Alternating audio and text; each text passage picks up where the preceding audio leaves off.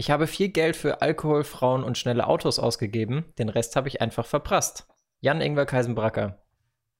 Hat inhaltlich überhaupt gar keine Bedeutung. Ich fand es einfach witzig.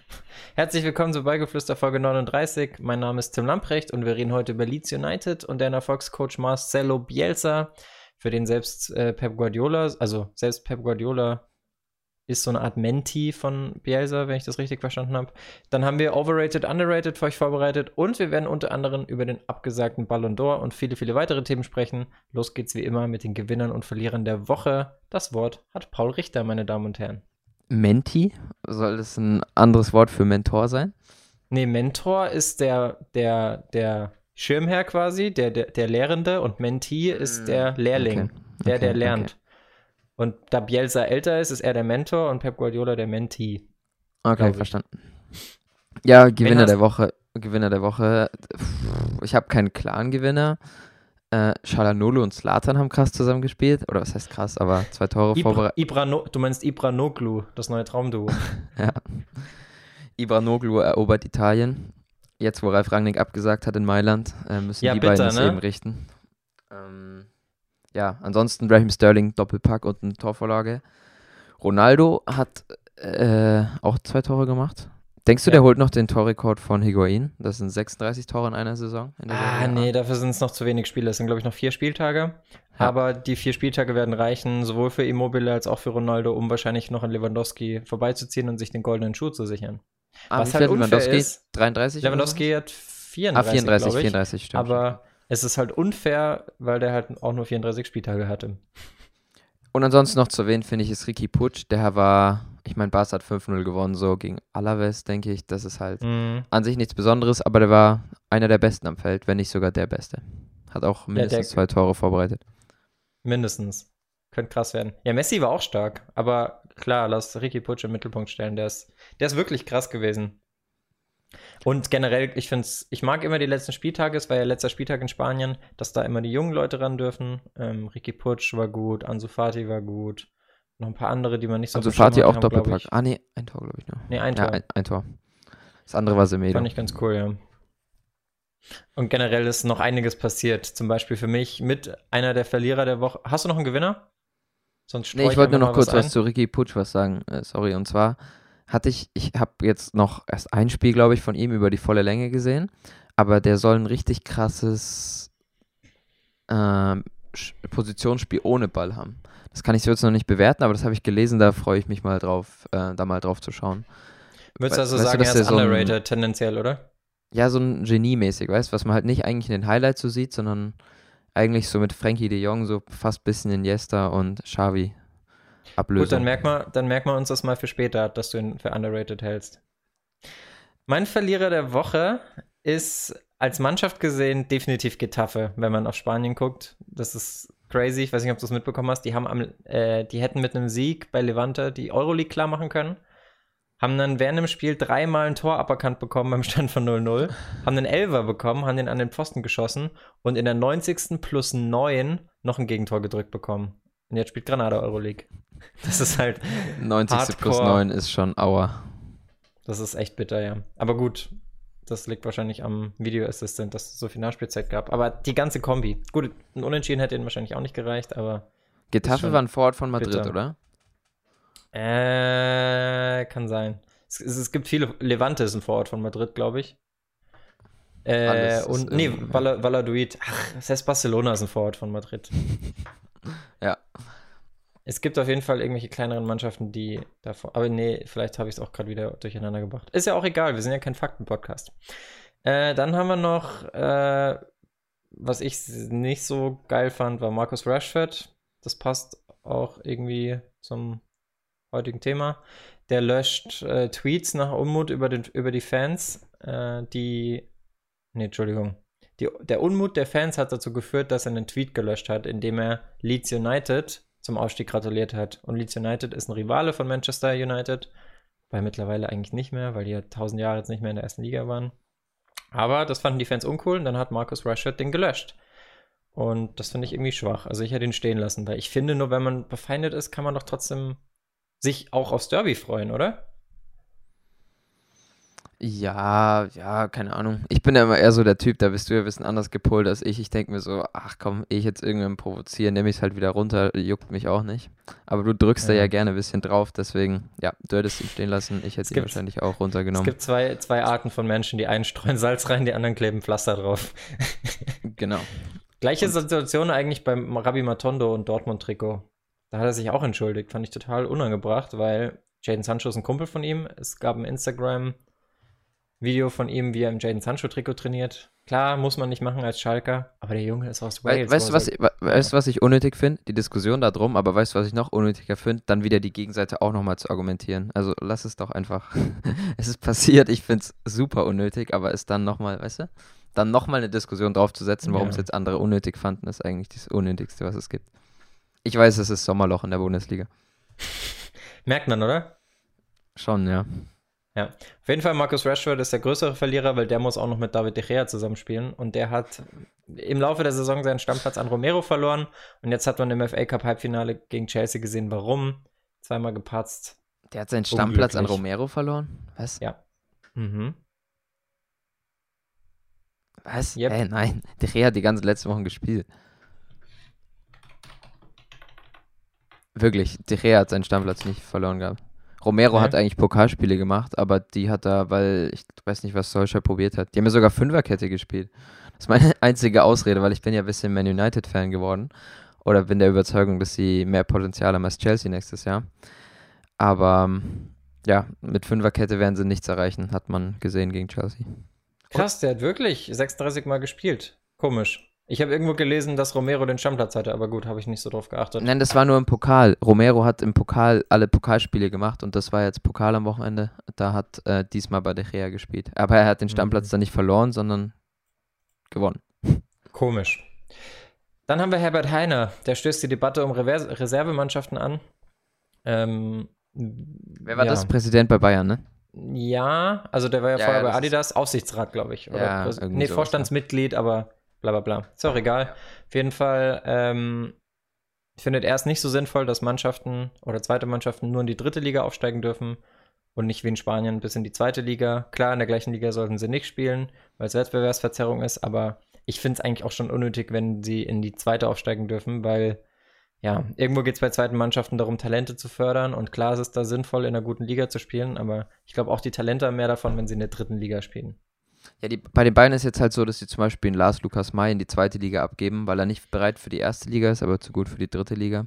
Das ja. ist halt so das, was er meint, sozusagen, dass du ein Jahr Entwicklung dann an den Zweitligaverein abgeben musst, weil du selber nicht in der zweiten ja, Liga aber das ist ja, bist. das ist ja auch irgendwo charakterfördernd, wenn du nochmal ein Jahr irgendwo anders spielst und dich nochmal an einen neuen Verein gewöhnst. Es wäre halt, wenn die Bayern jetzt aufsteigen könnten, können sie ihre Dominanz noch viel mehr ausweiten, ja, weil sie einfach ein Top-Zweitligateam aufbauen würden und tja, das wäre dann halt. Ich verstehe ja auch, dass ein Herbert Heiner das als, als, als aus Bayern Sicht gut findet, nur aus der Sicht von ganz vielen Drittligavereinen und Zweitligavereinen ist es total unpraktisch, wenn Bayern, Dortmund, Leipzig, von mir aus noch Schalke, äh, die zweiten Mannschaften dann anfangen mit Geld, Geld voll zu pumpen äh, und den Mannschaften, die das Geld wirklich gebrauchen können, von den Lizenzeinnahmen und sonst was, dann halt die Plätze wegnehmen. Dann lieber eine eigene Liga, das gibt es nämlich auch, glaube ich, in, in England, England, müsste das sein? England, ja. ja.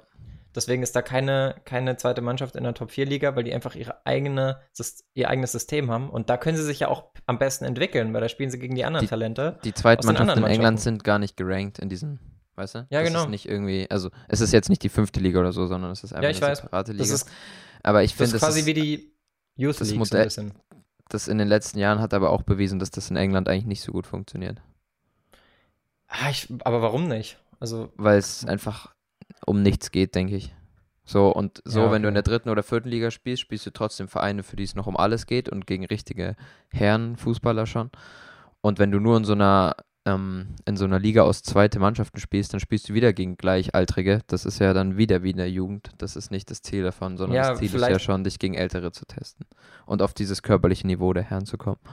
Vielleicht ist das tatsächlich das Problem mit dem, mit dem körperlichen Niveau, dass du halt ich meine, zweite Mannschaften bestehen ja größtenteils aus jungen Spielern, dass du da das Problem hast, dass die Leute nicht das Herrenniveau lernen, weil sie eben nur gegen Gleichaltrige wieder spielen wie in der Jugend. Das könnte tatsächlich genau. sein. Wobei genau. ich gar nicht weiß, Deswegen finde ich es eigentlich ganz gut, so wenn sie in der dritten Liga bleiben. Das passt doch eigentlich ganz gut. Ja, finde ich auch okay. Ich frage mich aber, ob die in England, haben die da auch so eine Regelung, dass nur drei Spieler über 23 sein dürfen? Ich meine, da ist es eine, da heißt es U23 und da sind alle Spieler unter 23. Es macht ah, okay. ja auch keinen Sinn. Das ist ja sozusagen, es ist ja wie eine Jugendliga. Da geht es um nicht mhm. viel Geld, da geht's, da sind keine Zuschauer. Das ist eigentlich wirklich wie eine noch eine extra Jugendliga dazu. Ja, Deswegen, ja, schon verstanden. Ich mag das Modell eigentlich nicht so. Okay. Wer richtig stark zurzeit ist, ist Olivier Giroud. Sieben Spiele, daraus sechs Tore in den letzten sieben Spielen. richtig schön formuliert. Formstark. Hat, der hat sogar noch Vertrag, ne? Oder, ah, ich weiß es gar nicht. Ich habe mal gehört, dass der im Sommer vielleicht sogar geht, oder? Ja, könnte sein, weil ich meine, gerade wenn Timo Werner jetzt kommt, Tammy Abraham wird auch gesetzt sein, das wird schon langsam dünn für ihn die Luft, aber den, den, der ist halt underrated as fuck. Also das ist eigentlich der Inbegriff von underrated. ah ne, der hat noch Vertrag bis, nächst, der Vertrag noch äh, bis nächstes Jahr. Der hat vor zwei Monaten erst verlängert. Was ja, hat er nicht? Was Ahnung, hat er nicht Hate abbekommen, als er, als er nicht getroffen hat bei der WM, als Frankreich Weltmeister wurde? Aber der war so wichtig für die anderen. Ja, stimmt schon. Deswegen Aber ist für ihn halt auch. Ich mag den Spielertyp auch nicht so. Ja, trotzdem schade für ihn, dass der Ballon d'Or abgesagt wurde, weil der hätte dieses Jahr zusammen mit Lewandowski echt Chancen gehabt. Da hätte Lewandowski einpacken können. Ja. Naja, schade. Was sagst du zum Ballon d'Or? Findest du es unnötig, dass er abgesagt wird? Oder? Oh, ich habe es nur so halb mitbekommen. Ich meine, Ballon d'Or das Interessante, also das ist ja nicht mehr zusammen jetzt, ne? Es ist ja Weltfußballer und Ballon d'Or ist ja nicht mehr das gleiche. Genau. Das haben das sie war, vor ein paar Jahren wieder getrennt. Mm. Und da ist aber schon der Ballon d'Or wichtiger als die Weltfußballerwahl oder ist das weil ich dachte halt, ja, okay, dann gewinnt Lewandowski schon. halt Weltfußballerwahl. Also ich kann es ja gewinnen, oder? Ich glaube, darum, was wenn die nee, Bayern jetzt unbedingt. noch weit kommen in der Champions League, gibt es da wohl keinen Weg dran vorbei, oder? Ich meine, Ronaldo Außer Ronaldo schießt Juve jetzt noch alles, äh, mit Juve noch alles zusammen jetzt. Genau, und Messi war jetzt auch nicht so schlecht, hat jetzt auch die Torschützenkanone in Spanien geholt. Also ich glaube schon, dass die Lobby da noch ein bisschen größer ist, als dass ein Lewandowski das schafft, was ein Snyder nicht geschafft hat, was ein Xavi nicht geschafft hat, was ein Iniesta nicht geschafft hat. Keine Ahnung. Wird man sehen. Für Lewandowski wäre es halt gut, wenn sie irgendwie gegen Juve oder sowas in der Champions League gewinnen. Oder gegen Barca. Ja, stimmt. Das wäre natürlich praktisch. Aber die müssen ja erstmal weiterkommen. Die haben ja beide ihre Hinspiele verloren. Barca gegen ja. Neapel und Juve gegen Lyon. Lyon. Haben die, aber haben die da auch verloren? Ja, gell? Ja, 2-0. Ja. Nee, zum Ballon d'Or kurz zur Erklärung. Ähm, das hat mich nämlich früher mal interessiert, weil ich da auch nie den Durchblick hatte. Es gab erst den Ballon d'Or von diesem französischen Magazin. Dann gab es den FIFA-Weltfußballer. Da, wurde, da, da hat der Ballon d'Or, glaube ich, aber auch gerade eh pausiert. Ähm, und der Ballon d'Or, ja, ist vom Prestige her schon cooler, weil es ja auch irgendwie so ein cooler Ball ist und nicht das andere. Aber der FIFA-Weltfußballer war auch das krasseste, das krasseste in den Jahren so. Also ich erinnere mich zumindest zur Ronaldinho-Zeit war das so, so 2005, 2006, 2004, 2003. Ähm, da war der, der, der FIFA-Weltfußballer schon das krasseste und danach haben die sich zusammengeschlossen und wieder den Ballon d'Or ins Leben gerufen. Und jetzt vor letzter oder vorletzter Saison haben sie sich wieder getrennt. Und jetzt ist es halt, ja, gibt es ja wieder beides, was ein bisschen unnötig ist. Ja, dies Jahr ja nicht, ne? Ja, dies ja. Jahr nicht. Ich weiß nicht. Es ist eh ein bisschen, es ist jetzt, ich glaube, als Spieler ist es dir schon wichtig, aber mir ist es eigentlich egal, wer jetzt Weltfußballer wird. Ist gefühlt war es die letzten Och. Jahre immer entweder Messi oder Ronaldo. Ich fand es schon immer sehr spannend. Ich habe die, glaube ich, einmal live geschaut und das habe ich dann irgendwie auch nie wieder gemacht. Hab, das war irgendwie mhm. nix. Zum Statistiken, es wird ja jetzt gerade in Italien immer wieder vorgeworfen, dass die Spieler da ja auch nur per Elfmeter treffen. Also Ronaldo hat jetzt auch zweimal getroffen im direkten Duell mit Lazio und Immobile. Immobile einmal vom Punkt, Ronaldo einmal vom Punkt. Äh, jetzt gehen natürlich dem goldenen Schuh von Lewandowski so langsam die Schnürsenkel auf, aber viele werden halt sagen, ja, nur aufgrund der vielen Elfmeter. Weil in, in Italien hast du, ich habe vorhin eine Statistik gesehen, du hattest über 160 Elfmeter in Italien und in der Bundesliga 70. Das ist halt schon krass. Lukaku hat auch Elfmeter getroffen am Wochenende. Ja, ich, ich weiß nicht. Hast du den Elfer gesehen bei Juve? Wie entstanden ist? Ja, aber das ich war halt vergessen. So, so irgendwie war es ein Elfer, aber irgendwie war es halt auch wieder ein scheiß Elfer. ähm, also, weißt du, es war halt irgendwie wieder Handspiel. Natürlich war es Handspiel. Ähm, und war fast außerhalb des 16ers auch wieder. Und ja, ich finde, die Entscheidung an sich ist richtig, wenn man es nach der aktuellen Regel auslegt, aber irgendwie ist das zu viel. Wie du schon sagst, gerade in, It in Italien. Ja, dann haben wir noch ein anderes Gerücht, auch aus Italien. Ricardo Rodriguez soll äh, scheinbar zu Hertha gehen.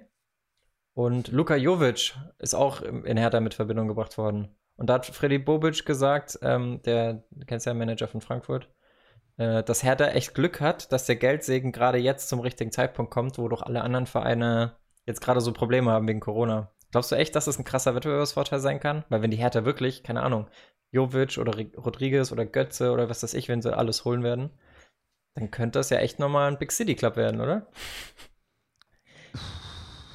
Ja, also ich glaube schon, dass es ein großer Vorteil sein kann. Wenn du überlegst, zum Beispiel, äh, das fällt mir jetzt nur auf, weil ich hier bin eben, dass Fürth zum Beispiel sogar die E-Sports-Abteilung äh, direkt abgemeldet hat, weil sie keine finanziellen Mittel dafür haben, obwohl die eigentlich What? sogar relativ erfolgreich war.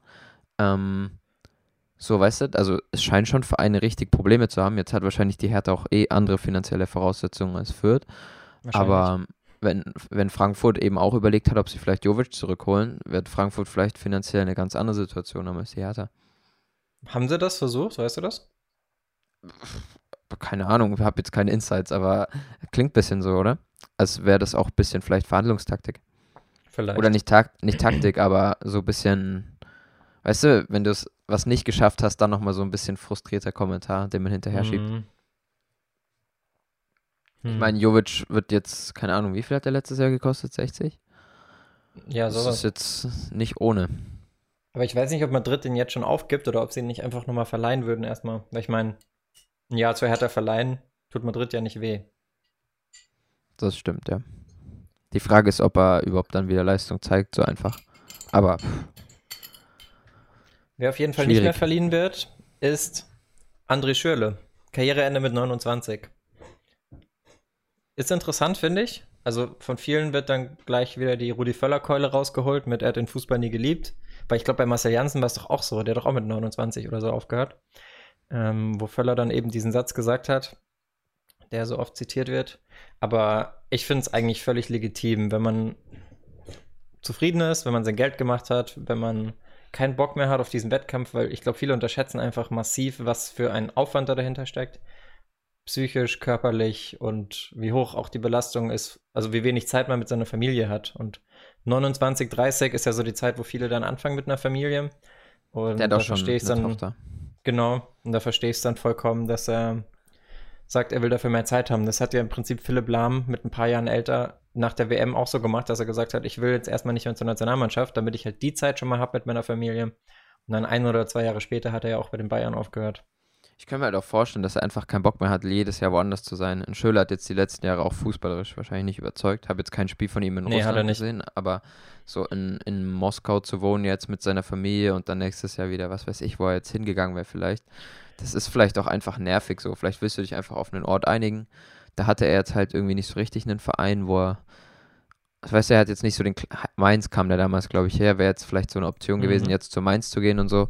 Aber eigentlich die Medien hätten ihn nur zerrissen wieder und dadurch, ja, warum den Druck aushalten? Ich meine, der ist reich, soll er doch irgendwo seine Eier schaukeln. Er war ja Teil der berühmt-berüchtigten Band vom Bruchweg, also die Bruchweg Boys. Ja, genau, um, um mit, mit Holtby. Holtby, ja. Mhm. Ah, yes, das waren yes. Zeiten. Das waren wirklich noch Zeiten, du. Scholler ist doch bei Hoffenheim, oder? Oder auch nicht mehr? Nee, mittlerweile ist er, glaube ich, wieder bei Mainz. Kann sein. Der ist, der ist wieder zurück.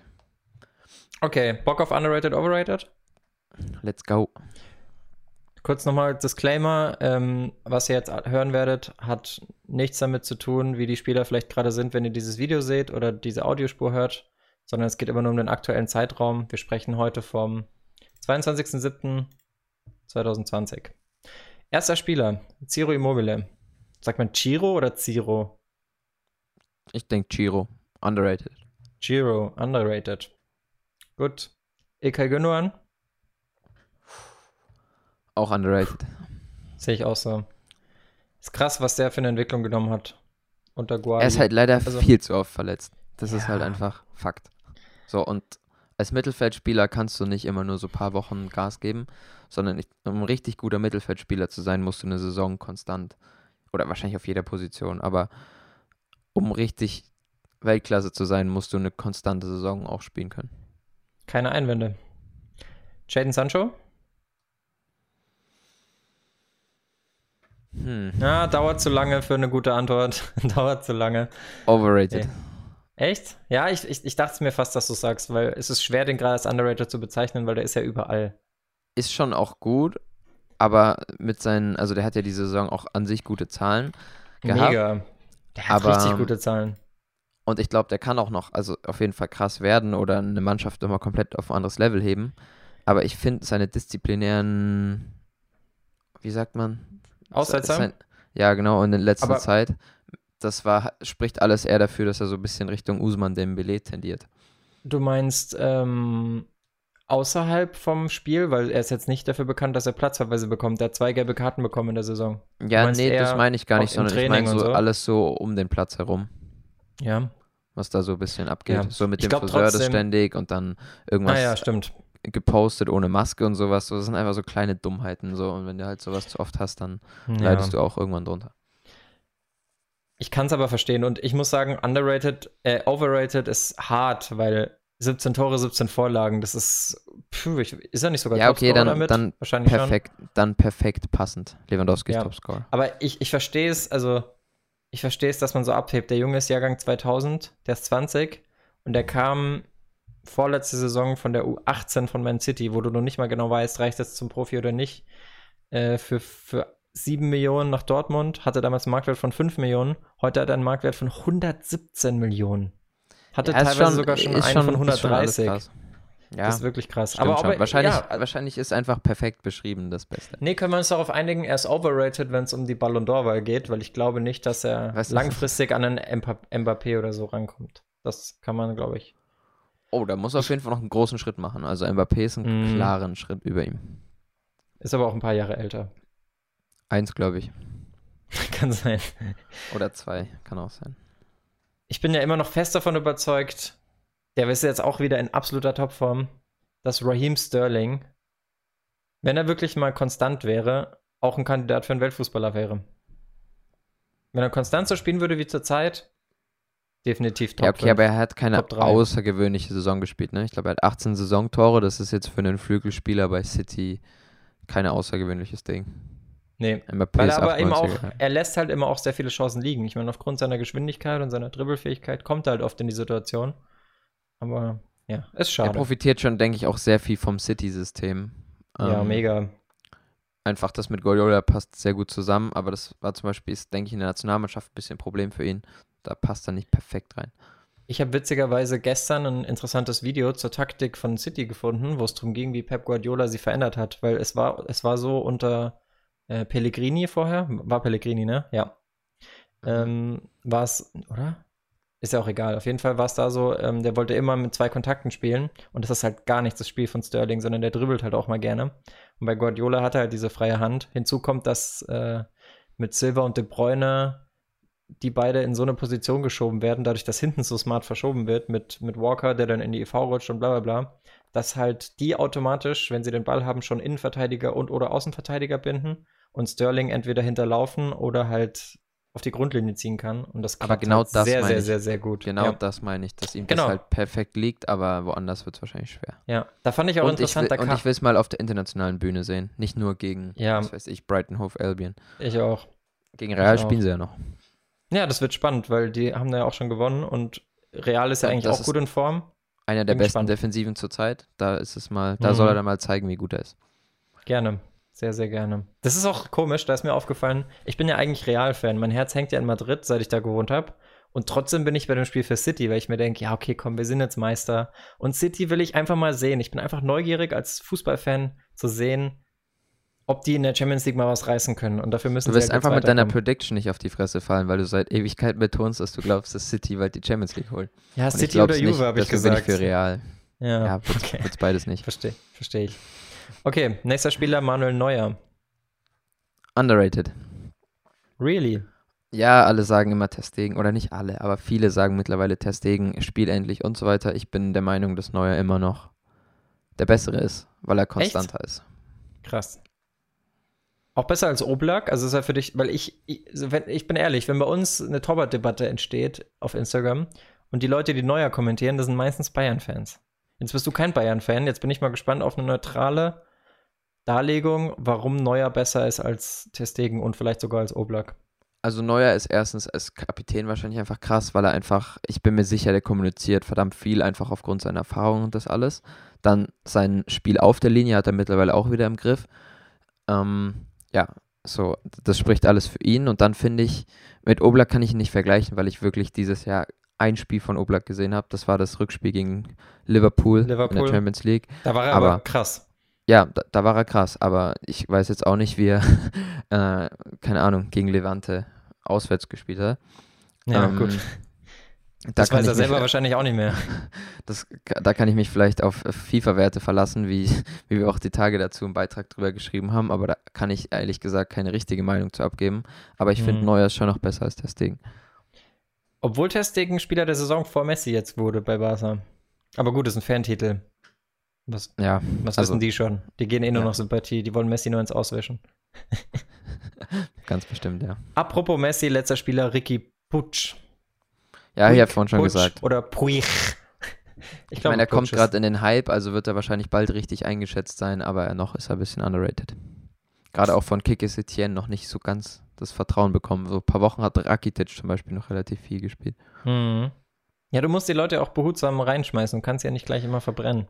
Jetzt, wo Setien halt weiß, dass er wahrscheinlich nicht mehr lang dort ist, äh, hat er sich halt gedacht, okay, fuck it, dann gebe ich ihm halt die Chance, verlieren kann ich eh nichts. So stehe ich in ein paar Jahren wenigstens noch als der Trainer, der unter dem er das Debüt feiern konnte. Stimmt. Man könnte aber auch genau andersrum argumentieren und sagen, fuck it, wenn ich eh nächstes Jahr weg bin, muss ich nicht an die Zukunft denken, muss es die Talente nicht spielen lassen und kann jetzt einfach die Arrivierten die Ergebnisse sichern lassen, damit mein Punkteschnitt höher ist. Keine Ahnung. Nur so als Gegenpol. So, hast du ein Thema mitgebracht? Ja, du hast es vorhin schon angeschnitten. Marcelo Bielsa und Leeds United steigen in die Premier League auf wir hatten länger schon überlegt, oder ich hatte länger schon überlegt, ob ich mal über Marcelo Bielsa spreche, weil relativ viele und auch ich kannten ihn bis vor zwei Jahren überhaupt nicht. Damals hatte mir ein, ein ehemaliger Trainer von mir von ihm erzählt und der ist einfach ein Genie. Und da habe ich dann erst festgestellt, dass ein Wer Guardiola... Bielsa oder dein, dein Trainer? äh, Bielsa. Dass Guardiola, Pochettino, ähm, wer war noch? Simeone auch, dass die alle einfach zu ihm hochschauen und wahrscheinlich noch viele, viele mehr, die es einfach nur noch nicht öffentlich gesagt haben. Nicht, dass sie es nicht zugeben würden, aber einfach. Jan Ingwer Kaisenbracker zum Beispiel. Was hast du denn mit Jan Ingwer? Ja, egal, mit dem will ich mich ich gar nicht Ich mag einfach den Namen. Okay. Ja, also er selber, zu dem würde ich eigentlich gar nicht zu viel sagen, weil zu dem will ich wirklich eigentlich nochmal separat drüber sprechen. Mit seinen ganzen ja, Skandalen und seinen ganzen wilden ach, der hat echt schon wilde Dinge getan. ähm, das würde echt ausschweifen in einer Folge, weil Leeds ja auch eine relativ lange Geschichte hat. Leeds sein selber. Spitzname, sein Spitzname ist äh, El Loco, der Verrückte. Ja, das, das trifft ganz gut. Bei Leeds hatte er auch letztes Jahr diesen, äh, diesen Skandal, wo er einen gegnerischen mm. Verein ausspioniert hatte. So Jeden was Verein, einfach. Ne? Ja, genau. Und nein, äh, man hat es bei einem Verein mitbekommen und danach hat er auf eine, hat er eine Pressekonferenz ähm, einberufen und da hat er innerhalb von einer Dreiviertelstunde hat er den ganzen Journalisten erklärt, wie er eigentlich jeden Verein schon ausspioniert hat und hat Crazy. den offengelegt, wie er den kompletten Verein durchanalysiert. Also der Typ ist wirklich ein Freak. Der ist wahrscheinlich noch beschäft, äh, besessener mit Fußball als Pep Guardiola und in Deutschland dachten wir, glaube ich, das geht nicht. Ähm, ja, Leeds selber liegt östlich von Manchester. Daher kommt auch der Hass, was wir vorhin hatten, der Fans mhm. gegen Marcus Rashford, weil er Leeds zum Aufstieg gratuliert hatte. Und ja, dreimal englischer Meister, das letzte Mal 1992, also schon ein bisschen her. Vor meiner Geburt sogar, das muss schon lange her sein. Oh Gott, oh Gott, das muss ja schon ewig her sein. Ähm, äh, spielten aber ähm, bis 2004 noch in der, also erst First Division und dann in der Premier League. Und waren da ist um First Division Premier League oder ist die zweite? Nee, First Division ist äh, der Vorgänger der Premier League. Das hieß also Premiership also, auch mal, ne? Weiß ich nicht. Bei Transfermarkt hieß es jetzt First Division okay. und dann äh, hieß es Premier League.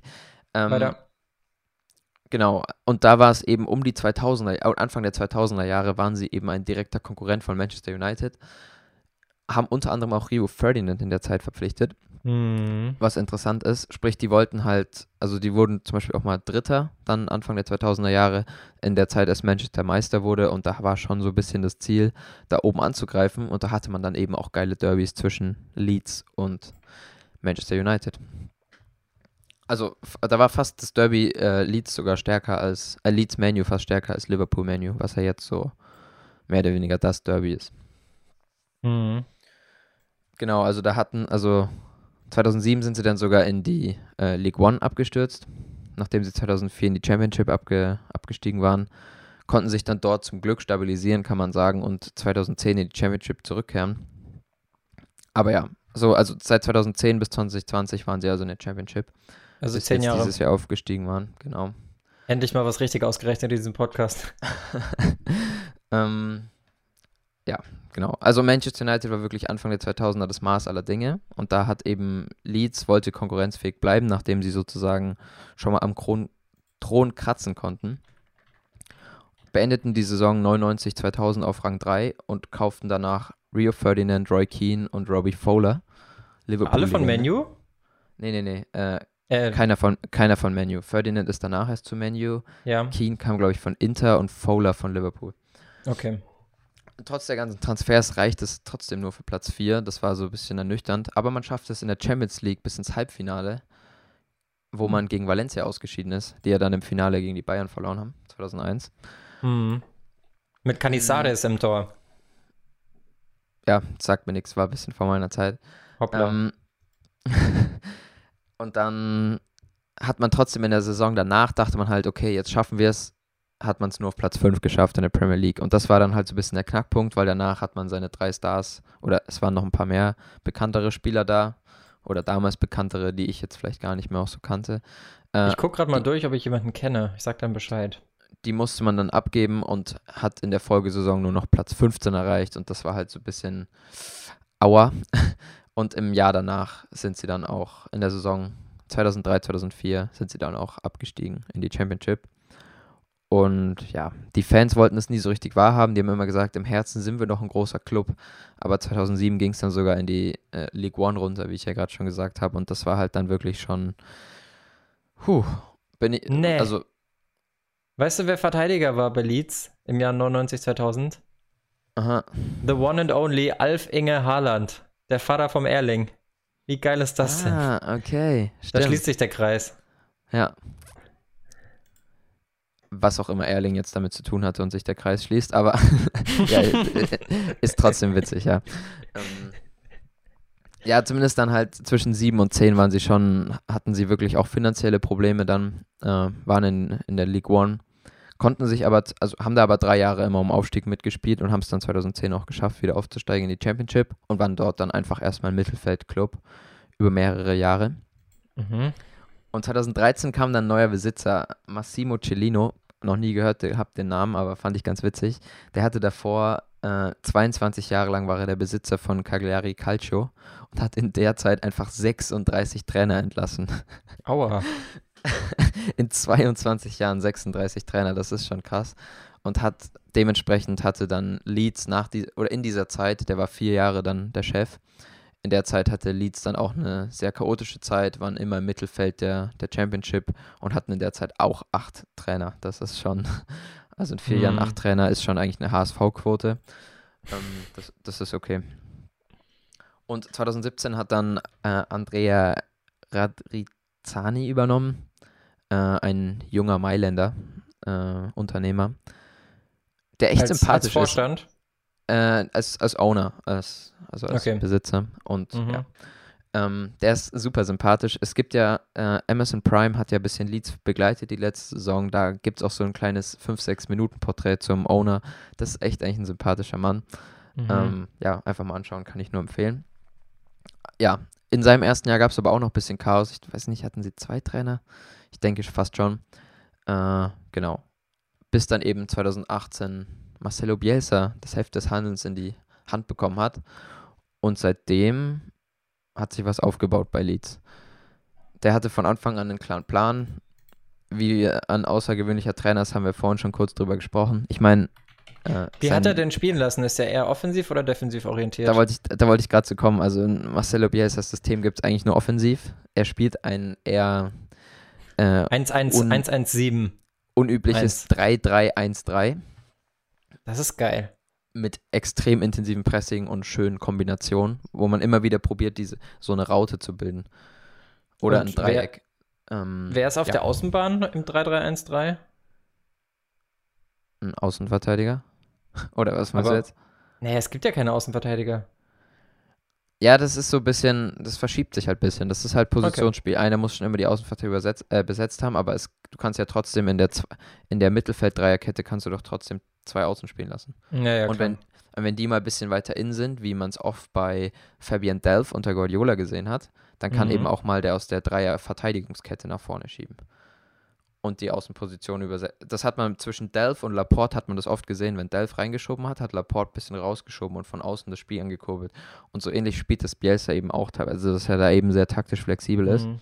Das hat übrigens, ähm, dass Delph dann von Zinchenko verdrängt wurde, hat übrigens Leroy Sané den Platz gekostet, weil Zinchenko offensiver war und dadurch dann Sterling auf die andere Seite gezogen wurde und tralala. Bernardo Silva als Cut-In. Egal. Ich lenke ab. Vielleicht am Ende gut für die Bayern gewesen weil dadurch ja. Sané jetzt zu den Bayern gekommen ist. Aber ja. Ähm, und da hatte einfach, das war dann, es, mein ehemaliger Trainer äh, damals bei uns übernommen hatte, hat er zu mir mal gesagt, ich soll mir mal Leeds United anschauen. Habe ich erstmal für verrückt gehalten, habe ich dann aber gemacht. Und das war jetzt vor, vor eineinhalb Jahren. Ähm, habe mir deswegen das erste Mal The Zone gekauft gehabt. habe damals meinen Probemonat nur genutzt, um Leeds zu schauen. Krass. Und ich dachte mir halt damals, ja, zweite Liga, hier kenne ich bei Fürth, sind die Spiele jetzt meistens nicht die krassesten Fußballspiele, aber das war echt geiler Fußball, den man da zu sehen bekommen hat in der zweiten englischen Liga. Dann habe ich aber ein bisschen Interesse verloren, weil es irgendwie nicht erfolgreich war. Also es sah zwar cool aus, aber gefühlt waren sie ja nicht erfolgreich, weil es hat der, also hat es in der ersten Saison nicht geschafft, sozusagen. Sind ja letztes Jahr knapp gescheitert. Dann aber dieses Jahr haben sie es jetzt geschafft. Ich hatte ein bisschen das verloren, aber ich werde auf jeden Fall mal wieder drauf schauen, wenn sie in der Premier League spielen, weil die haben echt schön Fußball gespielt, spielen wirklich Pressing, spielen schöne Kombinationen, eigentlich alles, was man sehen möchte. Und ja, er hat selber auch ein sehr gutes Händchen für Transfers. Also die Spieler, die Bielsa holt, passen meistens sehr gut in sein System. Das finde ich ist interessant zu sehen, gerade weil das ist noch so das einzige Problem, was ich bei Leeds sehe, dass bei den paar Spieler so ein bisschen auf der Kippe stehen, ob sie die halten können. Also es sind ein paar nur ausgeliehen, ein paar haben ein bisschen vertraglich schwierige Situationen, ohne jetzt genaue Details zu haben, aber es klang ein bisschen so für mich oder so kam es ein bisschen rüber, dass noch nicht ganz sicher ist, ob sie alle Spieler halten können. Und ja, das ist so das Einzige, was so ein bisschen kritisch werden könnte. Aber die, die haben, haben aber Geld, auch, oder? Die Weil haben die aber haben auch, genau, genau, die haben auch schon angekündigt, dass sie ordentlich Transfers im Sommer tätigen werden und da kann ich mir vorstellen, wenn Bielsa auch noch Geld in die Hand bekommt, jetzt richtig, dass es da echt was Geiles werden kann. Und es erinnert am Ende ein bisschen an Sheffield United, über die wir auch schon vor ein paar Wochen Stimmt. gesprochen haben. Stimmt. Die ja dieses Jahr auch gut Attack in der Premier League gemacht haben. Ah, und hier habe ich noch einen Fakt, den fand ich wirklich interessant. 80% der Angriffe bei Leeds United werden über die Flügel gespielt. Das ist schon echt viel. Das ist also, wirklich viel, vor allem für das, dass sie auf dem Papier ohne Flügelspieler spielen. Ja, okay, halt, wenn du halt mit drei heißt ja noch nicht, dass die drei im Zentrum stehen. Kann ja auch sein. Ja, schon klar. Im, nur im Sturm Zentrum haben und zwei draußen, ja. Genau. Ja. Aber es ist ein bisschen, also Guardiola war ja bei Bayern bei City jetzt auch vor allem für sein Flügelspiel bekannt und auch Marcelo Bielsa hat ein sehr, sehr geiles Flügelspiel mit 80% Angriff über den Flügel. Das finde ich schon, das ist, das ist ein heftiger Wert, finde ich. Mentor. Das heißt, in der Mitte war dann einfach ein bulliger Mittelstürmer, der auch sehr gut nach Flanken ist? Mm, ein bisschen so Die haben nämlich auf dem Papier nur einen. Stürmer. Die haben ja nur Bamford eigentlich im Zentrum, zumindest auf dem Papier. Und der hat ah, sogar, nee, das habe ich, das hab ich auch gehört, dass es zwar eigentlich, der zwar diese Saison 16 Tore, meine ich, aber dass der eigentlich eine miserable Chancenverwertung hat, wenn man überlegt, wie hm. viele Chancen sie gehabt hätten. Äh, Bielsa hat meistens diesen einen Zehner, der kompletter Kreativposten ist und hat einen Sechser, der alles abräumt. Also okay. praktisch Kanté Messi wäre eine ganz geile Kombination. ähm. Dass er der Einzige ist, der Messi stoppen kann, haben wir ja auch schon mal geklärt. Das stimmt. Ah, das ist ja schon ewig her, als wir das geklärt haben. Ja, aber ansonsten, ich bin Geht gespannt. Mal suchen. Ja, ähm. im Sturm scheint sie jetzt groß angreifen zu wollen. Ich habe hier zumindest eine Meldung vom, vom Kicker von vor acht Minuten, wo, wo Leeds irgendwie über Ibrahimovic nachgedacht hat. Aber jetzt, wo sie halt aufgestiegen sind, ist es halt fast schon zu spät, weil er jetzt bei Mailand ist. Aber Cavani sei schon irgendwie ein Spieler, bei dem man mal gesprochen hat. Also, das, das wäre halt, halt ultra krass das ist halt genau dieser kompakte Spielertyp, weißt du? Cavani ist jetzt mhm. nicht der mhm. schnellste, Cavani ist nicht der größte, Cavani ist nicht der technisch beste, aber er kann alles relativ gut und das passt halt perfekt. Da vorne ist Vollstrecker drin. Und ist also dann wahrscheinlich die, auch noch mal ein bisschen besser als ein Bamford. Ja, und wenn sie die Taktik so behalten, dann macht Cavani safe 20 plus Tore. Klar, wenn sie also die Quote halten können. Möglich, ja. Naja. Nett. Ja, cool ist auch, dass da Kiko Cassia im Tor steht. Der alte Cassias-Abklatsch von Real. ah, wirklich Cassias-Abklatsch. Ja. Was ich komisch finde, ist, dass die alle gerade Marktwert verloren haben. Die sind noch gerade erst aufgestiegen. Wie kann das denn sein? Das liegt an Corona. Da hat so gut wie jeder Spieler einen Marktwert verloren. Ah, gut, weiß ja auch nicht, wann das letzte Update war, weil die, ich meine, naja. Allein dadurch, dass man eine Liga höher spielt, ist man noch automatisch mehr wert. Ja, das, der Aufstieg steht ja jetzt noch nicht so lange fest. Das wird sich schon noch angleichen. Alright. Interessant. Ja, Und das wäre es meinerseits zu Leeds gewesen. Hast du noch Fragen? Glaubst du, glaubst du, die Fans, also ist das so ein Verein, wo man wirklich sagen kann, die mussten viel durchmachen. Also war, ein paar Mal war es ja scheinbar knapp, aber Auf die haben ja letzte Saison Fall. zum Beispiel gegen Derby County und Frank Lampard verloren in den Playoffs. Ja. Und genau. es ist ja auch super zehrend und anstrengend in England in der zweiten Liga. Also das ist ja eigentlich ein größerer Teufelskreis als in Deutschland die dritte Liga. Äh, ich meine, du hast eine Riesentabelle mit 24 Mannschaften, das heißt, du hast 23 mal 2, du hast 46 Spieltage. Das ist schon krass. Und dann hast du noch die Aufstiegsplayoffs unter den ersten. Also du musst Erster werden, damit du sicher aufsteigst. Und die Platz 2 bis 5, glaube ich, oder Platz 6 spielen dann noch die Playoffs. Und das finde ich tatsächlich noch beschissener als die Relegation in Deutschland. Also da kommst du ja gar nicht mehr raus. Ja, ja, also ja, ist jetzt für sie Vergangenheit. Nie mehr zweite Liga singen wir in Deutschland. ähm, die Fans mussten auf jeden Fall was durchmachen, vor allem weil das auch so hartgesonnene sind, wie man sie eben kennt von Liverpool und Manchester, weil es eben die gleiche Gegend ist am Ende. Äh, auch diese Arbeiter. Gute alte Fans. Arbeitermentalität.